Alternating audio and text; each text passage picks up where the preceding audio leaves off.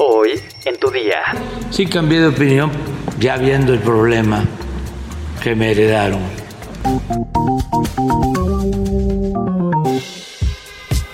Tu día con el Universal. La información en tus oídos.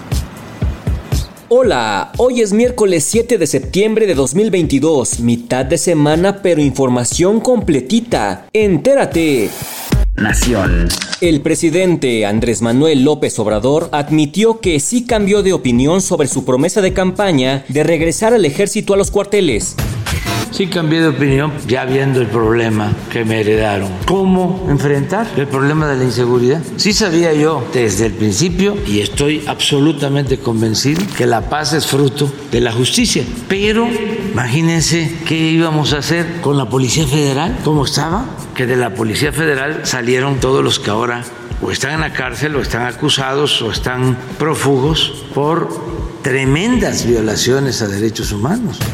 Las reacciones en redes sociales no se hicieron esperar. Héctor de Mauleón, columnista del Universal, escribió, cambió de opinión nada más que les avisó cuatro años después, y mientras los puso a dar maromas, cada una más desnucadora que la otra. Por su parte, el analista José Antonio Crespo expresó que su antimilitarismo fue un engaño, pues en 2006 visitó a Tony Garza, ex secretario del estado de Texas, y le comunicó que se basaría en el ejército para la seguridad. Crespo concluyó que el presidente siempre fue un militarista, pero lo ocultó por motivos electorales. También la usuaria de Twitter, Pauleta Sofía, refirió que el presidente, quien no acepta nada, aceptó que Calderón tenía razón. No las ONGs, no los principios de izquierda, no los datos duros, sino el expresidente Calderón. Escribió.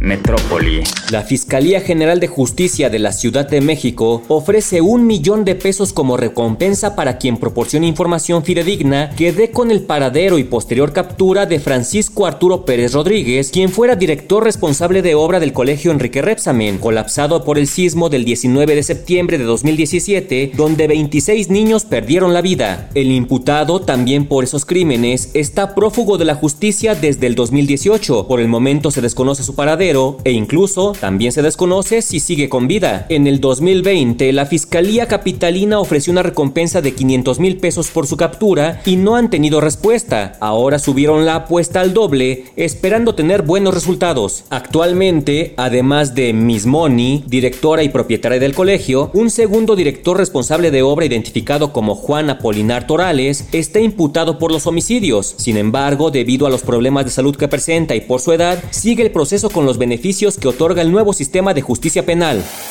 Estados. El gobierno de México hizo un llamado a la población a extremar precauciones por el impacto del huracán Key que se desplaza en paralelo a la península de Baja California. La Comisión Nacional del Agua, la Secretaría de Marina y la Coordinación Nacional de Protección Civil señalaron a través de un comunicado que el fenómeno generará nublados y lluvias en Colima, Jalisco, Nayarit, Sinaloa, Baja California Sur, Sonora y Durango. Además provocará vientos fuertes y oleaje elevado, especialmente en las costas del sur de Sonora y Sinaloa. Por su parte, la Coordinadora General de Servicio Meteorológico Nacional, Alejandra Margarita Méndez, pronosticó que el huracán Key continuará intensificándose y que durante la noche de este martes llegaría a categoría 2. También advirtió que no se descarta la posibilidad de que este miércoles 7 de septiembre llegue a categoría 3. Asimismo, Méndez Girón señaló que durante su recorrido, el huracán provocará lluvias que irán de intensas a torrenciales, lo que provocará posibles deslaves, inundaciones y aumento en los ríos y arroyos de Baja California Sur y Sinaloa, así como oleajes de 4 a 6 metros de altura en las costas. Mundo. Cientos de estudiantes chilenos, en su mayoría procedentes de institutos de secundaria, se manifestaron este martes 6 de septiembre en la Gran Alameda de Santiago, en los alrededores del Palacio de la Moneda, al mismo tiempo que Gabriel Boric, presidente de la República de Chile, se preparaba para anunciar su primer gran cambio de gobierno. La marcha comenzó de forma pacífica, pero pasado el mediodía desembocó en enfrentamientos con las fuerzas de seguridad y efectivos antidisturbios, los cuales utilizaron gases lacrimógenos y camiones con mangueras de agua a presión para reprimir a los grupos más violentos que lanzaban piedras contra las autoridades. A lo largo de los casi seis meses que lleva el gobierno de Boric, han existido distintas manifestaciones de estudiantes de secundaria que exigen mejoras en la educación, becas y acceso a la universidad, a pesar de que no cuentan con el masivo grado de convocatoria que tuvieron las protestas en el 2019 que llevaron al estallido social. Cabe resaltar que Gabriel Boric fue partícipe de las protestas estudiantiles del 2011, donde inclusive declaró que las movilizaciones en la calle son termómetro para que el gobierno no olvide sus responsabilidades. Gabriel Boric acometió este martes 6 de septiembre un profundo cambio en su gabinete, con un giro hacia el centro izquierda, fruto de la presión de la oposición y del aplastante triunfo de la opción del rechazo en el plebiscito obligatorio sobre el cambio de la constitución celebrado el pasado domingo 4 de septiembre. Dicha reestructuración fue planeada desde hace semanas debido a las críticas y los errores de algunos de los ministros más destacados y por las tensiones que existen en el oficialismo. more.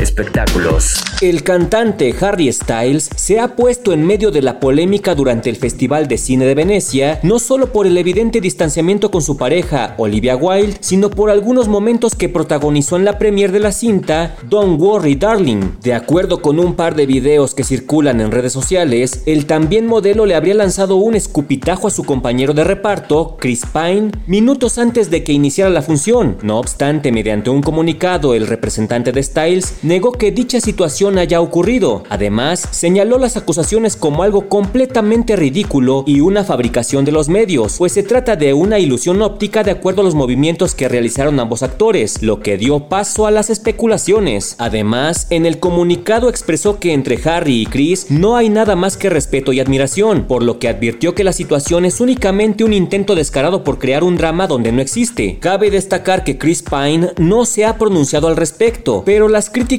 contra el exintegrante de One Direction no han parado desde que se dio a conocer el video del supuesto escupitajo. A ver, a ver, ¿y por qué no sale Harry a explicar lo que pasó? ¿Por qué tiene que ser el representante? Todos lo vimos, el video es clarísimo. ¿Sabes qué comer para que no te truenen las rodillas? Descúbrelo en nuestra sección menú en eluniversal.com.mx. Ya estás informado, pero sigue todas las redes sociales de El Universal para estar actualizado. Y mañana no te olvides de empezar tu día. Tu, día, con El Universal. Tu día con El Universal. La información en tus oídos.